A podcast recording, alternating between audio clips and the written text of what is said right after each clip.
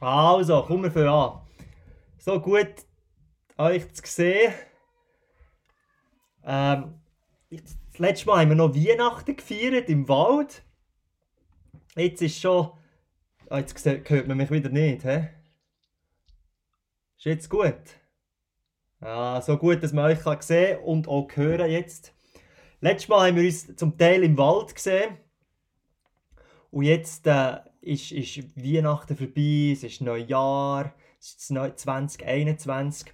Und oft verbindet man ja das irgendwie mit, mit einer äh, eine neuen Hoffnung, neuen Ziel. Man, man, man hofft, dass äh, alles besser wird. Vielleicht geht jetzt um diese Zeit.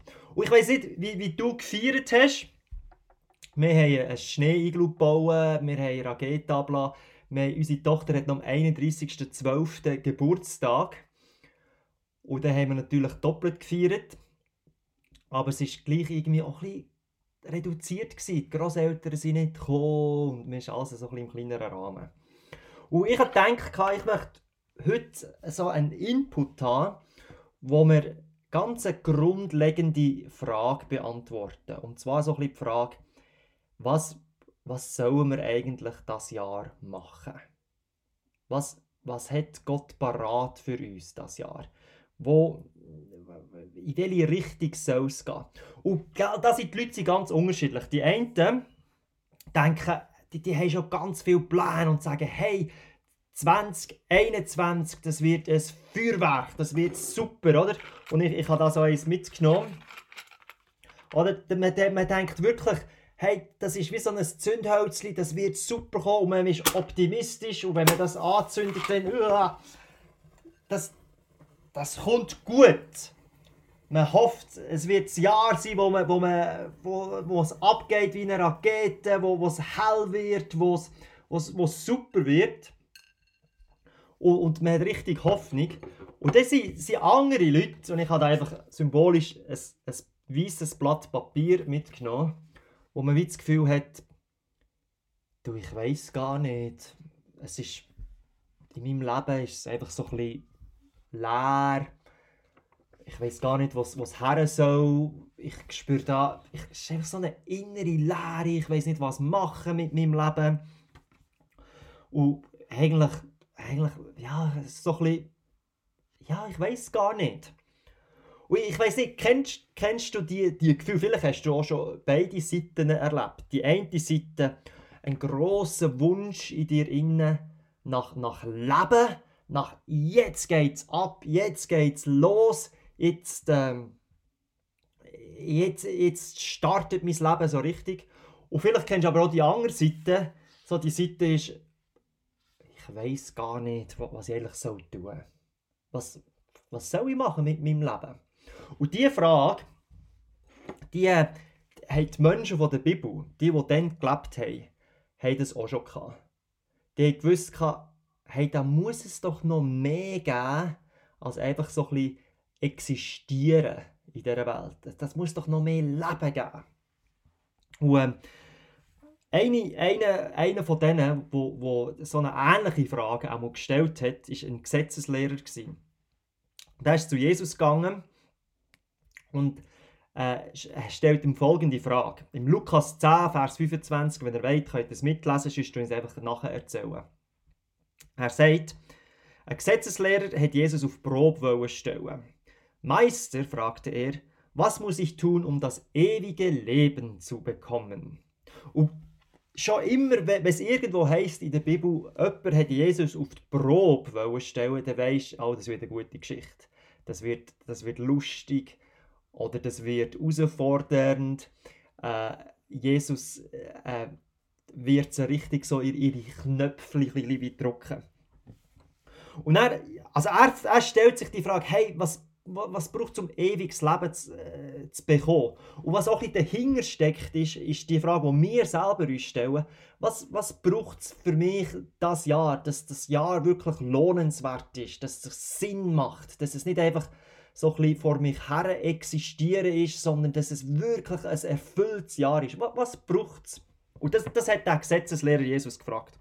Und Jesus gibt ihm dann als Antwort, ja, was, was steht im Gesetz, was liest du dort?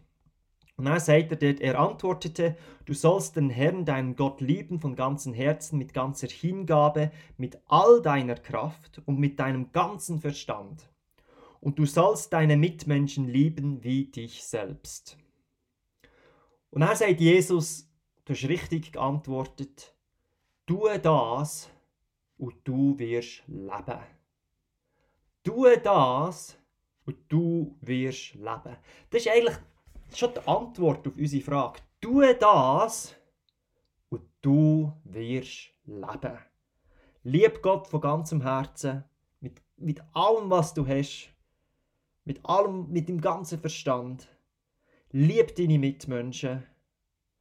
Und dann das Versprechen, das sich wieder hintersteckt, ist, dann wirst du erleben, was ein erfülltes, echtes, bedeutungsvolles Leben ist. Oder man könnte es wie so sagen, wie der Johannes geschrieben hat, ich aber bringe Leben und dies im Überfluss. Etwas, was ein mehr ist als nur existieren, sondern Überfluss. Mehr, mehr als wir uns vorstellen können. Und ich wünsche mir das für, für nächstes Jahr, für uns alle, dass egal wo du, wo du bist, egal was für Herausforderungen du hast in deinem Leben, egal was für Wünsche du hast, vielleicht sind so ganz geheime Wünsche, vielleicht sind so Frustrationen oder Nöte, die du hast in deinem Leben. Ich wünsche mir, dass wir das Leben, wo, wo Jesus verspricht, dürfen, dürfen erleben. Und eigentlich, eigentlich wäre die Predigt schon, schon fertig, weil, weil das ist das, was ich mir wünsche, auch als Quelle, dass wir die, die, die Botschaft von einem Leben, das einfach mehr ist, als einfach nur so ein bisschen vor sich her existieren, dass wir das dürfen haben. Dann sagt aber der Gesetzeslehrer, der Jesus auf die Probe stellen hat natürlich sein Gesicht nicht verlieren hat schon gemerkt, Jesus hat da die, äh, die bessere Antwort geben als er erwartet hat. Und hat gesagt, komm, jetzt, ich, nur, weißt, dass ich sicher bin, erklär mir nochmal, wer ist denn mein Nachbar?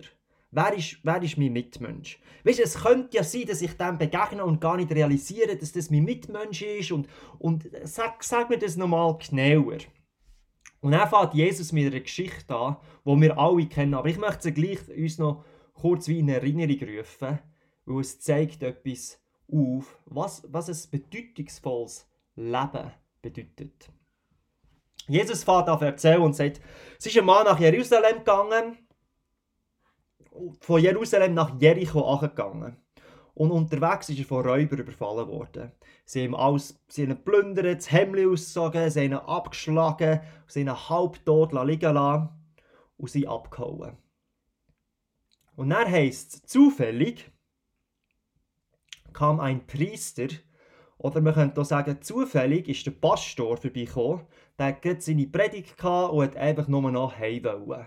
Zufällig ist so einer vorbeigekommen, der gleiche Weg, und sieht den Mann am Boden liegen. Und er betreibt einen außergewöhnlichen Aufwand und macht einen Bogen um den Mann, der da am Boden liegt.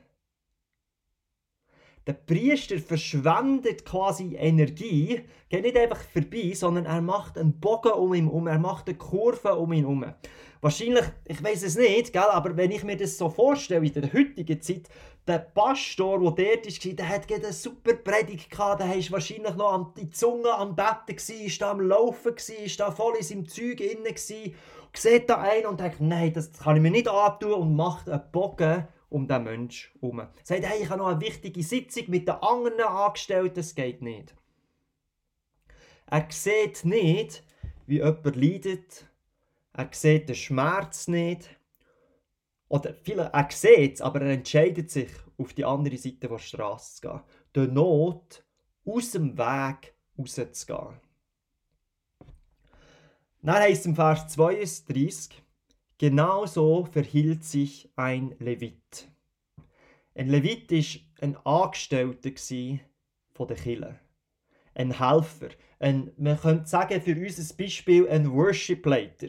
Zehn Minuten später kommt der Worship-Leiter nach dem Pastor, geht den gleichen Weg an. Er summt noch sein letztes Worship-Lied im Kopf, äh, singt in seinem Kopf, wie gut doch Gott ist, ist da in ihrer heiligen Blase innen. Und, und, und singt sogar, hey Gott, ich bin deine Hände und Füße. Und dann schaut er am Boden, sieht da jemand und denkt, hey, hey, ich muss jetzt heim nach zu meiner Familie, ich habe noch ein Worship-Album, das ich rausbringe, das muss ich noch fertig zusammenschneiden, ich habe jetzt keine Zeit für das am Boden. Auch er, es heißt, auch er machte einen Bogen um ihn und ging weiter. Das heißt, schließlich kam ein Reisender aus Samarien dort vorbei. Ein Samariter, ein Ausländer, der ihn niemals gern hatte, der hat weniger als 50 Followers auf Instagram, der hat nichts bedeutet. Und als er den Mann sah, hatte er Mitleid mit ihm. Er ging zu ihm, goss Öl und Wein auf seine Wunden und verband sie. Dann setzte er ihn auf sein eigenes Reittier. Er hat etwas genommen, was für ihn bequem war, oder? Er hatte einen Esel oder was auch immer, ist auf dem geritten und gesagt, hey, Jetzt mache ich es umgekehrt. Ich steige ab meinem Esel. Etwas, was mir Bequemlichkeit bedeutet. Etwas, was, was, was bedeutet, dass es mir gut geht. Etwas, wo, wo, wo mir wertvoll ist. Er steigt ab seinem Esel, um die Bedürfnisse von jemandem anderem zu erfüllen. Und er setzt den anderen auf sein Esel und er geht jetzt zu Fuß. Also der, der am Boden war, der setzt er jetzt auf sein Tier, oder? Und er nimmt jetzt den beschwerlichen Weg und läuft jetzt weiter. Und er heißt, ihr kennt die Geschichte, er brachte ihn in ein Gasthaus und versorgte ihn mit allem Nötigen. Am nächsten Morgen nahm er zwei Denare aus seinem Beutel und gab sie dem Wirt. Sorge für ihn. Und sollte das Geld nicht ausreichen, werde ich den Rest bezahlen, wenn ich auf der Rückreise hier vorbeikomme. Er stellt sicher, dass die Kosten deckt sind. Nicht nur die Kosten gerade jetzt, sondern auch die, die zukünftigen Kosten. Es soll keine Schuld entstehen. Es soll, er soll nicht Opfer werden, von dem jetzt habe ich gepflegt, jetzt, jetzt muss er noch selber irgendwie noch das Hotel zahlen am Schluss. Und jetzt fragt Jesus, der Gesetzlehrer, oder? Was meinst du? Wer von diesen drei wo, wo hat als Mitmensch, wer von diesen drei ist der Mitmensch? Wer von denen hat gut gehandelt?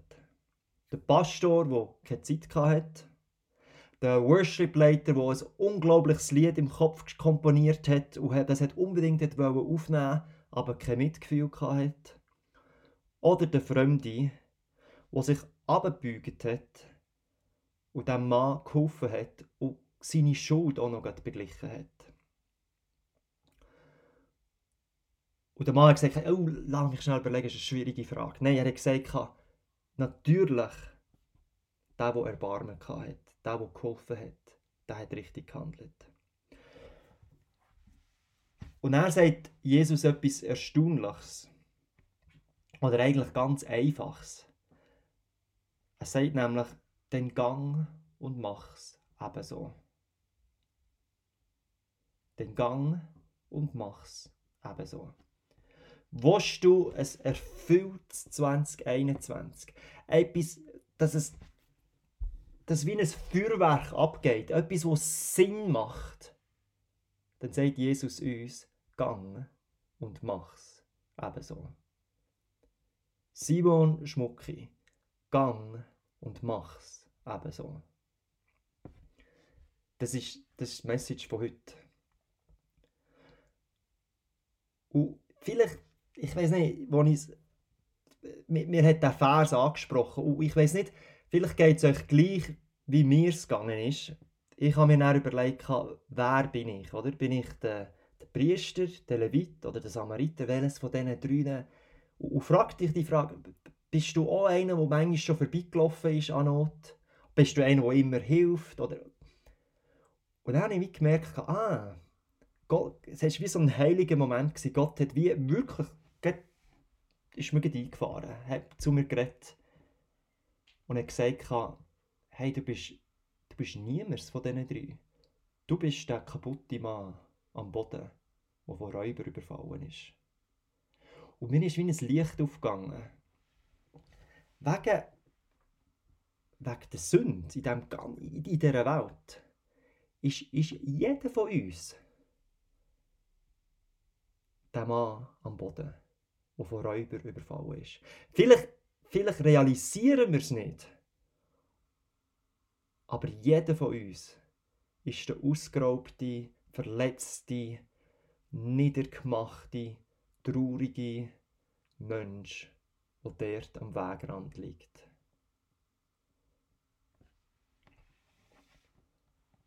Und jetzt kommt Gott, oder? Und sagt, hey, ich habe dich gesehen. Am Boden. Ich habe deine Verletzung gesehen. Ich habe dein letztes Jahr gesehen. Er kommt und sagt, ich, ich heb dich auf. Ich sehe deine Bedürfnisse, ich sehe deine Nöte, ich sehe deine Wünsche. Er hat dich super gemacht, er hat dich gereinigt. Er, er vergibt dir, oder? Er, er schaut weg von all dem von diesen grusigen Wunden und, und ich sage jetzt mal dieser Schuld, die er sieht, das, wo wir jedes Mal immer wieder reintrampeln und falsch machen und nicht können, weil wir einfach nicht können. Er schaut weg von dem, um dir zu helfen. Und er hebt uns auf. Und dann tut er, er zahlt seine, unsere Schuld. Er steckt uns an einen Ort, päppelt uns wieder auf und sagt, hey, es ist alles zahlt. Du, du musst keine Sorgen machen. Ich habe es zahlt. Und plötzlich hat das den Gang und macht es ebenso wie eine andere Bedeutung bekommen für mich. Es war nicht, oh ja, hey, ich muss, ich muss mir Mühe geben, ich, ich muss genau so sein wie der Samariter, ich muss meine Augen offen haben. Sondern plötzlich hat es Bedeutung, hey, ich habe ja das sauber erlebt wie Gott mich aufgelassen hat. Ich habe das sauber erlebt, dass er mich gesehen hat, meine Wunden verbunden hat, meine Bedürfnisse, meine Nöte, meine Ängste, all das, das, das Innere, die innere Leere hat er ja ausge... Er hat das gesehen und hat das mit mir gemacht. Ich habe das schon mal erlebt. Und jetzt sagt er, gang und mach's ebenso. Und das, das, das ist mein Gebet für, für uns alle. Dass wir realisieren, einerseits, hey, ich bin der, der am Boden war. Und Gott ist der, der mich aufgelesen hat. Wenn, wenn wir das nicht realisieren, oder? Dann helfen wir zwar vielleicht und sehen nicht von anderen, aber es ist wie so, eine, so ein Machertum. Ich sollte das machen, ich muss das machen. Wenn wir aber realisieren, hey, ich bin der, der am Boden war, dann ist es eine ganz andere Art von Reaktion. Und vielleicht müssen wir das einfach noch mehr sehen. Komm, ich bete noch und dann möchte ich auch noch eine, eine gemeinsame Gebetszeit machen, dort, wo, wo wir dann wie verteilt sind. Aber Vater im Himmel, danke, startest du mit uns das neue Jahr bist du da und siehst du uns, wo wir gerade sind. Du, du siehst, ob, ob wir jetzt am Boden sind oder ob wir himmelhoch mega motiviert sind wo irgendetwas dazwischen. Du siehst unsere Nöte, wo, wo wir haben in der Familie, beim Arbeiten, in den Beziehungen oder eben in den Beziehungen, die wir nicht mehr haben. Du siehst meine Wunden, meine Verletzungen. Und Jesus, danke, dass du uns einfach auflüpfst und versorgst. Und Jesus, bitte komm zu jedem von uns und so ein in, in unser Herz hinein und, und zeig uns, wie, wie bitter nötig wir dich eigentlich haben. Damit wir dann selber aufstehen und sagen, hey, wir wollen, wir wollen das Gleiche machen bei anderen. Wir wollen das weitererzählen. Wir wollen, dass die das auch erleben. Danke, Vater im Himmel.